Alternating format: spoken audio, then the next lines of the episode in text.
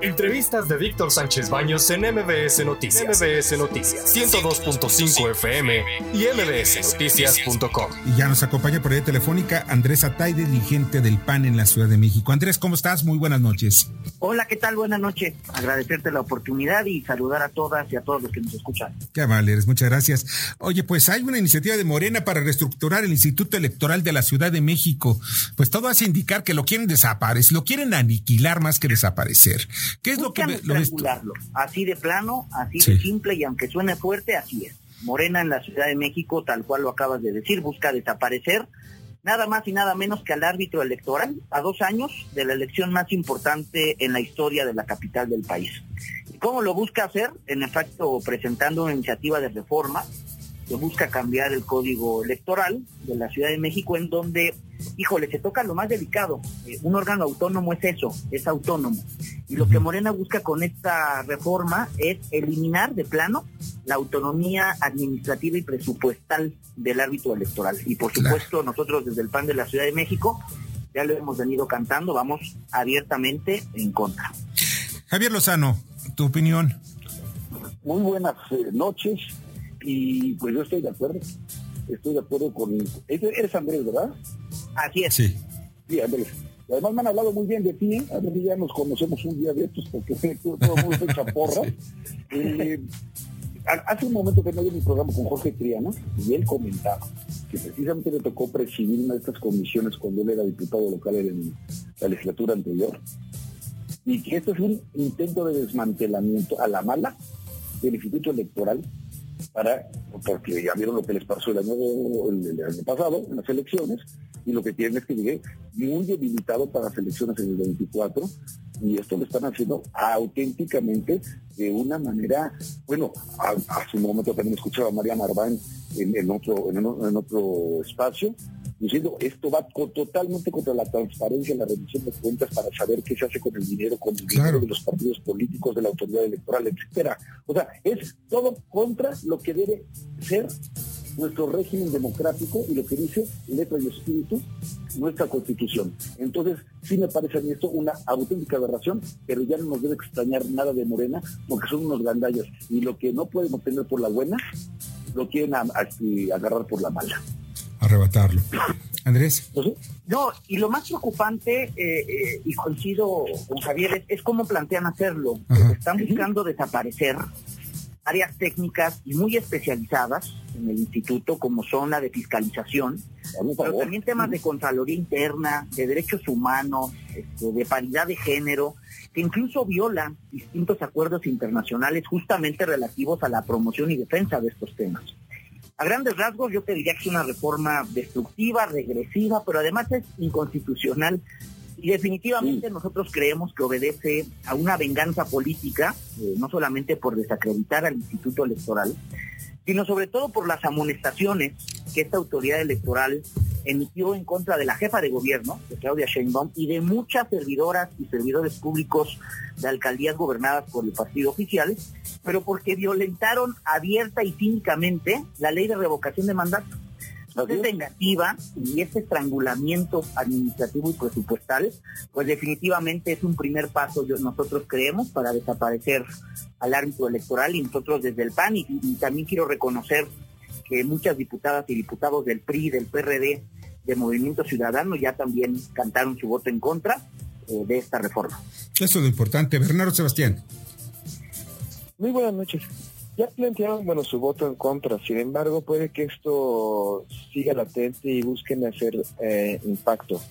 Creo que todos, todos los institutos, todas nuestras secretarías y órganos públicos son perfectibles.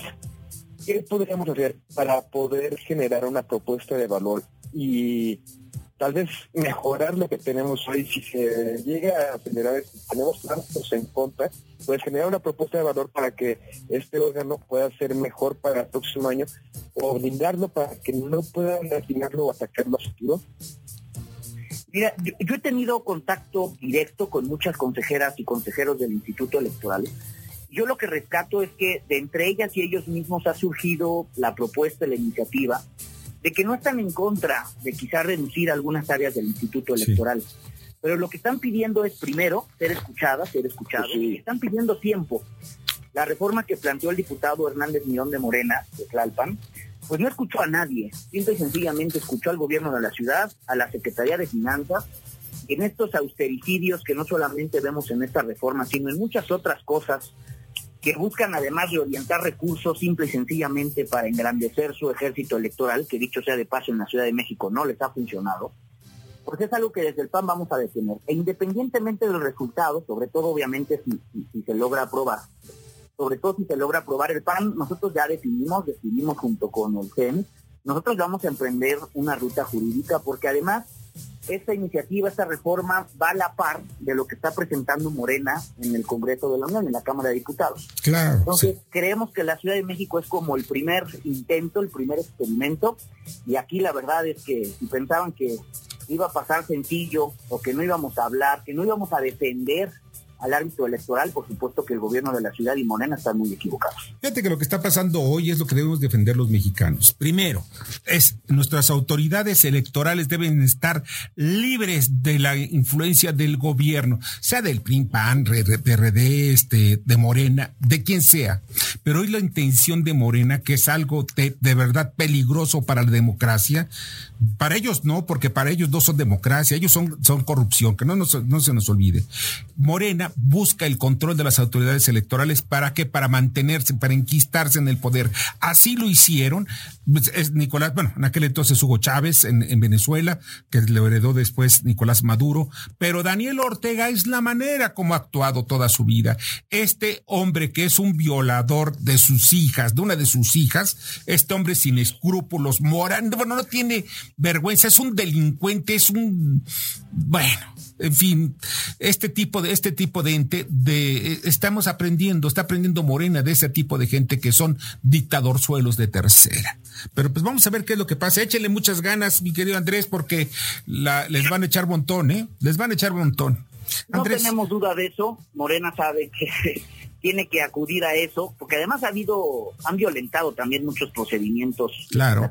para poder para que esta reforma siga caminando. En comisión nos ganaron por un voto, tienen mayoría, quedó 5-4, y tenemos en nuestro cálculo que si mañana no realizan alguna chica nada, este tema va a llegar al pleno del Congreso el día jueves. Entonces, eh, estamos a dos, tres votos de poder evitar que se apruebe, pero reitero, si, si se llegara a aprobar, el tema no va a quedar aquí, el PAN no se va a quedar de brazos cruzados y seguiremos la ruta. Y, hay que exhibir para que esto no suceda. los nombres de los diputados de oposición que ahí fueron, porque no hay otra manera más que maicearlos, que fueron maiceados para qué, para probar si aprueban esta, esta, esta propuesta de ley electoral. Hay que exhibirlos. Eso, eso.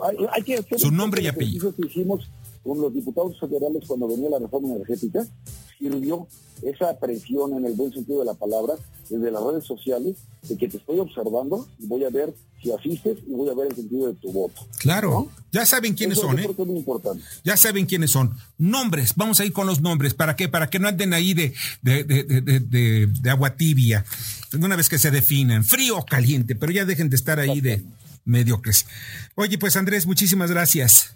No, hombre, al contrario, un placer platicar con ustedes y saludar al auditorio. Buenas noches. Igualmente, que la pases muy bien. Hasta luego. Andrés Ataide, dirigente de Acción Nacional en la Ciudad de México. Escucha a Víctor Sánchez Baños en MBS Noticias. MBS Noticias 102.5 FM y MBSNoticias.com. Lunes a viernes, 9 de la noche, tiempo del centro de México.